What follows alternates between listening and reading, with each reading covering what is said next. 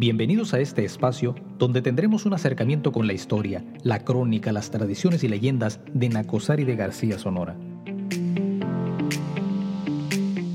Soy Ernesto Ibarra y esto es Historia de Nacosari de García. Bienvenidos.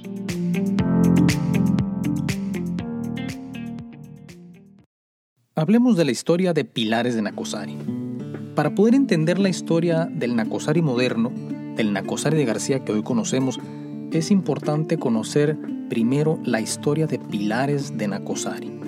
Yo en mi libro Nacosari de García, Tres siglos de historia y minería, digo que la historia de Pilares es la columna vertebral de la historia moderna de Nacosari, porque si no entendemos la historia de este lugar, difícilmente podremos comprender cómo creció y se desarrolló el Nacosari que hoy conocemos. Iniciamos.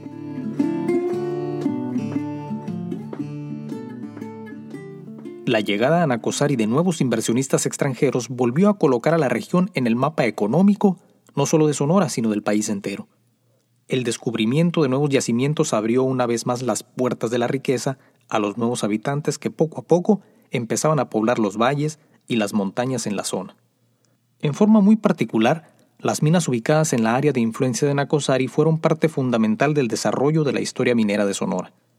Los nuevos yacimientos fueron, a la par de los incansables mineros, la columna vertebral de la historia contemporánea que se habría de desarrollar en Nacosari a partir de la última década del siglo XIX. En el ocaso del siglo de las revoluciones, la fortuna y la bonanza le sonreían nuevamente a Nacosari. Los tenaces buscadores de minas no se daban por vencidos, pues de alguna manera sabían que su esfuerzo algún día rendiría frutos. Estaban seguros de que la riqueza que alguna vez nació en aquella región podía traer a las nuevas generaciones la fortuna y la fama que siglos antes le habían dado a la Nueva España. Eran nuevas épocas. Se acercaba ya el siglo XX y atrás quedaban los tiempos del dominio español en México. La revolución industrial nacida en Europa traería consigo un conjunto de transformaciones económicas, tecnológicas y sociales. Los avances y la modernidad brindarían a los nuevos colonos las herramientas indispensables para el desarrollo moderno. El cambio y la transformación que muchos anhelaban empezaban a convertirse por fin en una realidad. A pesar del abandono y el deterioro de la minería en la región, aún existían en el noreste de Sonora pequeñas minas alejadas en rincones de la serranía. Algunas vetas ofrecían buenas rentas para sus dueños.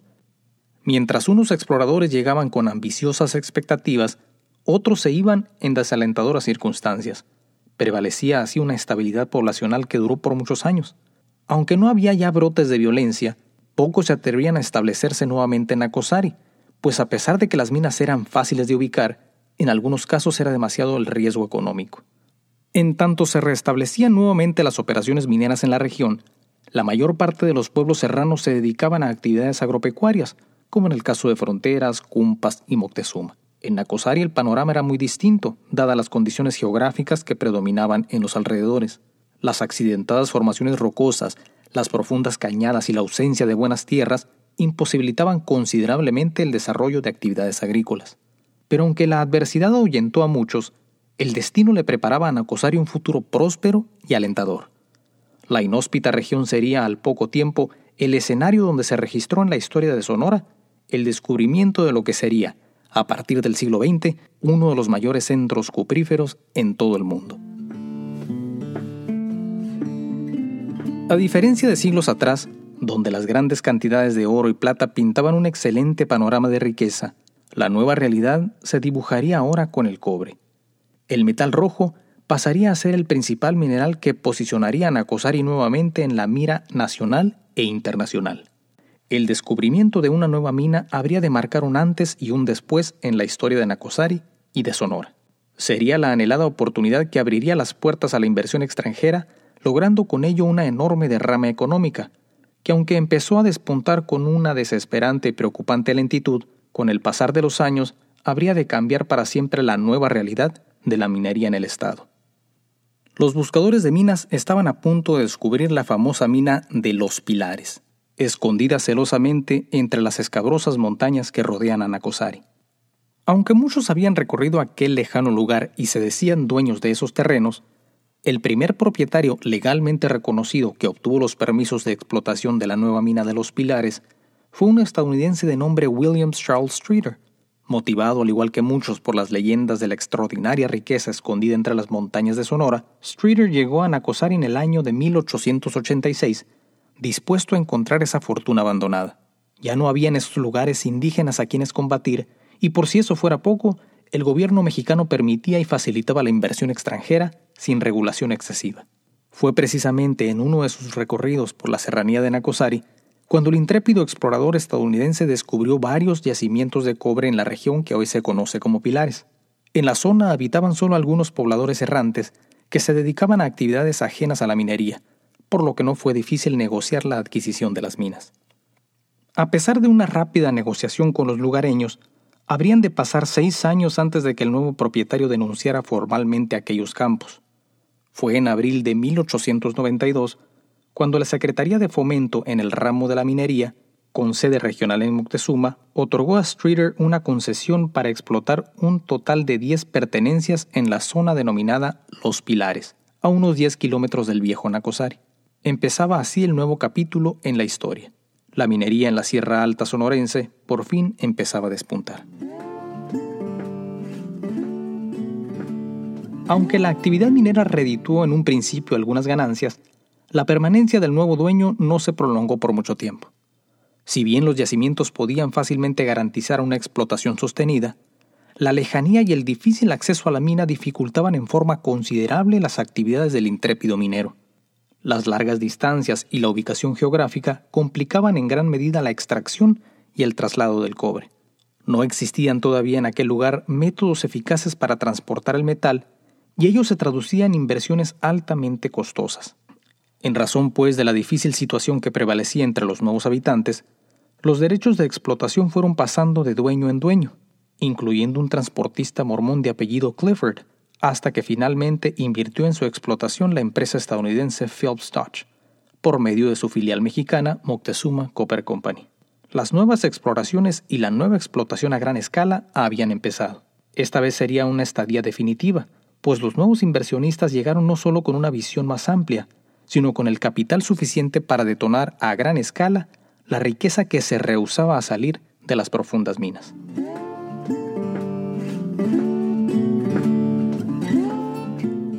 El nombre de Los Pilares nació tan pronto como se descubrieron las minas en esa región. Lleva ese nombre debido a los grandes pilares con manchas azul-verde de hierro y cobre que se ubicaban en la cima de las cordilleras de los cerros donde se ubicaban las minas. Así lo describe el viajero y explorador estadounidense Morris B. Parker en su libro Mules, Mines and Me in Mexico. Lo anterior lo confirma también el geólogo estadounidense Samuel Franklin Emmons en su obra titulada Los Pilares Mines, publicada en 1905. En los primeros años de la década de 1900, las principales minas en Pilares tenían tres perforaciones a las que bautizaron como Guadalupe, con una profundidad inicial de 335 metros, el tiro de Pilares, de 300 metros, y el tiro de la Esperanza, con 213 metros de profundidad. El progreso era una realidad. La estabilidad inicial permitió una rápida expansión que para 1913 logró avanzar considerablemente hacia la modernidad industrial, pues ese año las minas contaban ya con modernos equipos de ventilación y alumbrado eléctrico en su interior. Pero a pesar de las medidas de seguridad que con el tiempo se fueron implementando, era imposible evitar del todo el peligro al que se exponían los perforistas. La vida de un minero estaba siempre en riesgo, pese a los esfuerzos por evitar accidentes, pues el solo hecho de entrar a los oscuros túneles acompañados con pólvora y detonantes era un peligro latente para quienes laboraban en lo más profundo de las minas. Fueron muchos los trabajadores que perdieron la vida en la profundidad de los túneles durante las jornadas diarias de trabajo. En 1924, por ejemplo, un joven ingeniero estadounidense comisionado en Pilares describió así el riesgo que se corría al interior de los socavones. Bajo tierra, la vida, desde el punto de vista psicológico, siempre me recordó a la visión que se tenía de la vida en ultramar durante la guerra. Un grupo de hombres entrenados y disciplinados se enfrenta cara a cara con la muerte. Ralph M. Ingersoll, 1924. El nuevo siglo había empezado con indudables miras de prosperidad y crecimiento. En 1901, las minas arrojaron aproximadamente 8 millones de libras de cobre. En términos modernos, la cantidad es muy reducida, pero en la alborada del siglo XX, esas cifras le merecieron a Nacosari el reconocimiento a nivel mundial, pues ese mismo año se pronosticaban ganancias por el orden de los 35 millones de dólares. Sin duda una cantidad increíble para aquel entonces. En 1905, la Sociedad de Geólogos Economistas de los Estados Unidos publicó una detallada evaluación sobre la situación de las minas de Pilares. En una década fue tanto el impacto que causaron en México y en el extranjero las operaciones mineras, que varios reconocidos geólogos se abocaron a estudiar cuidadosamente la situación económica y geológica de la región con el fin de conocer más a fondo los yacimientos que se escondían en las montañas de Nakusari. Los resultados del peritaje fueron claros y contundentes. La evaluación fue positiva y señalaron que los principales minerales que arrojaba la mina contenían principalmente cobre, hierro, azufre, así como muy pequeñas cantidades de zinc, oro y plata por cada tonelada de concentrado que se extraía diariamente. Por espacio de una década, el desarrollo económico había crecido tanto como la extracción de cobre, a grado tal que en julio de 1910, el periódico estadounidense Los Angeles Herald publicó en la Unión Americana que las minas de Pilares albergaban ese año los segundos depósitos de cobre más grandes en todo el mundo. La sensacional nota periodística causó muchas expectativas y alimentó aún más las esperanzas de mineros e inversionistas, pues se pronosticaba en Pilares una extracción constante durante medio siglo. La economía regional siguió creciendo de manera considerable, y con ella la fama y el reconocimiento internacional.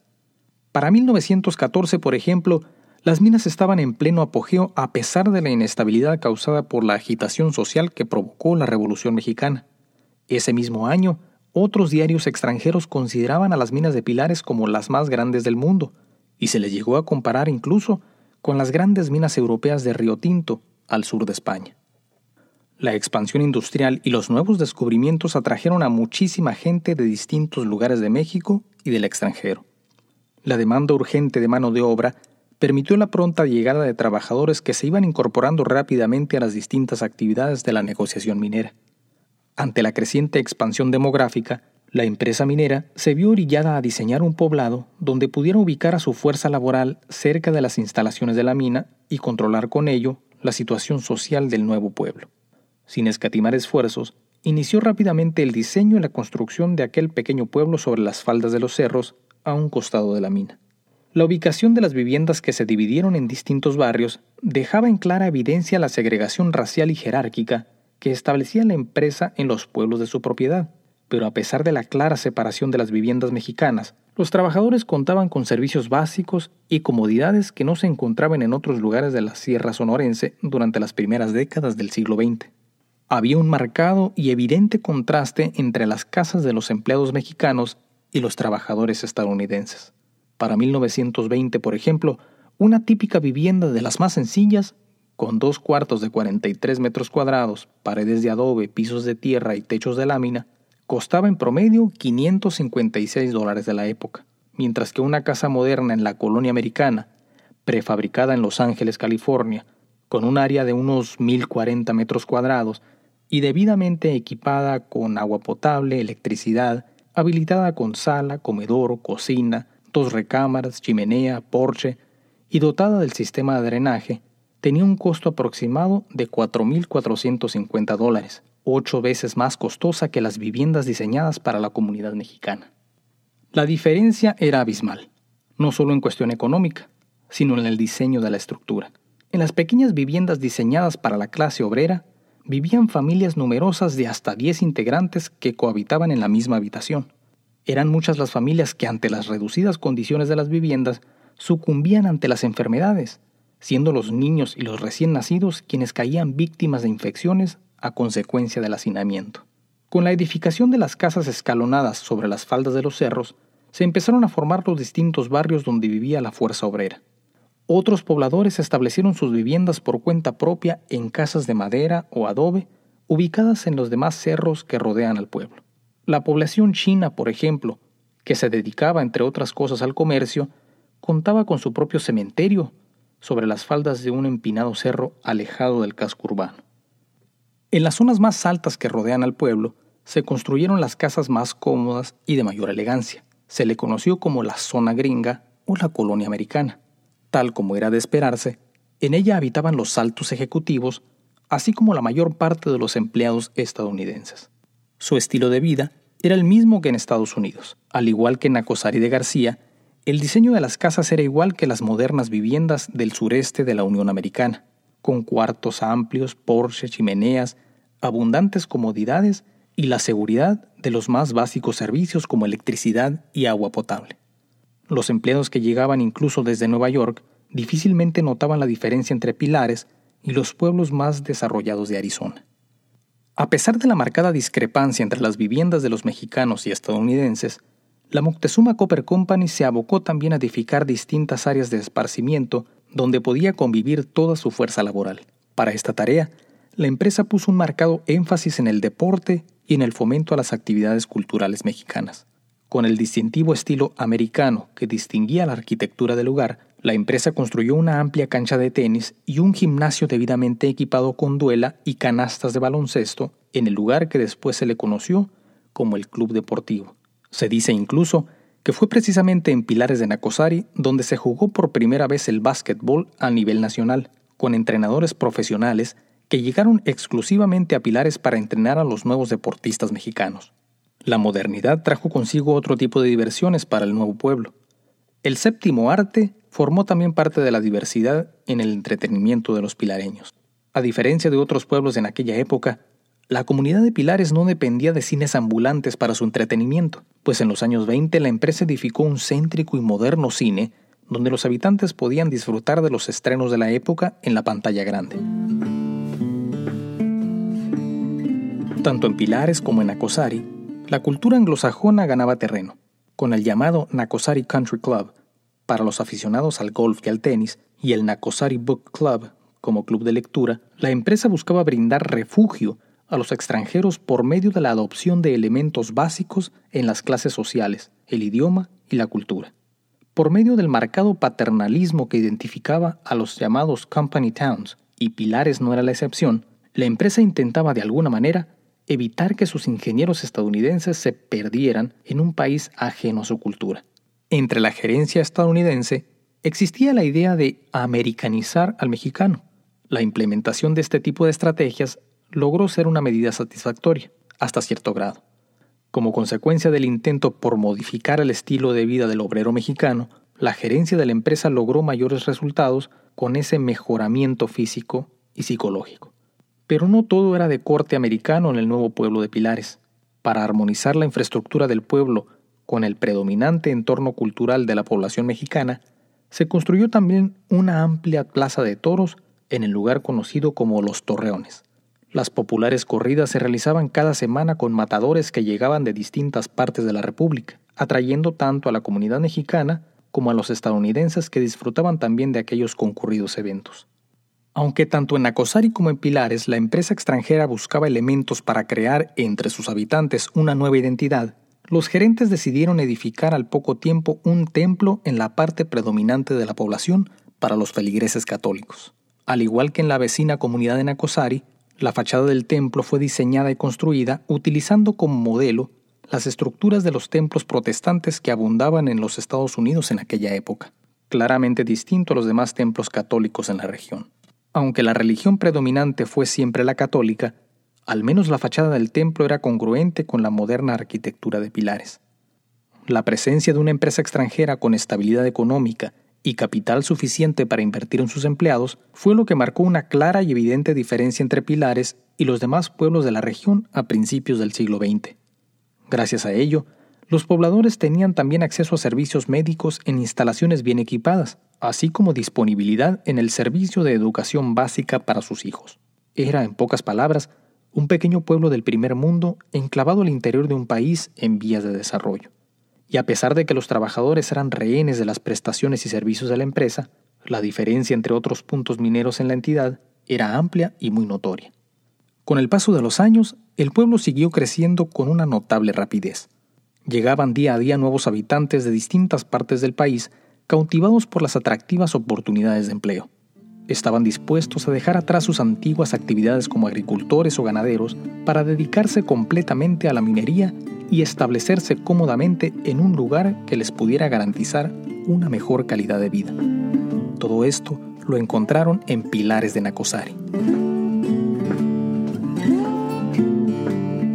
Es así como llegamos al final de este episodio. Los invito a suscribirse para seguir en sintonía y recorrer juntos la historia de Nacosari de García. Muchas gracias.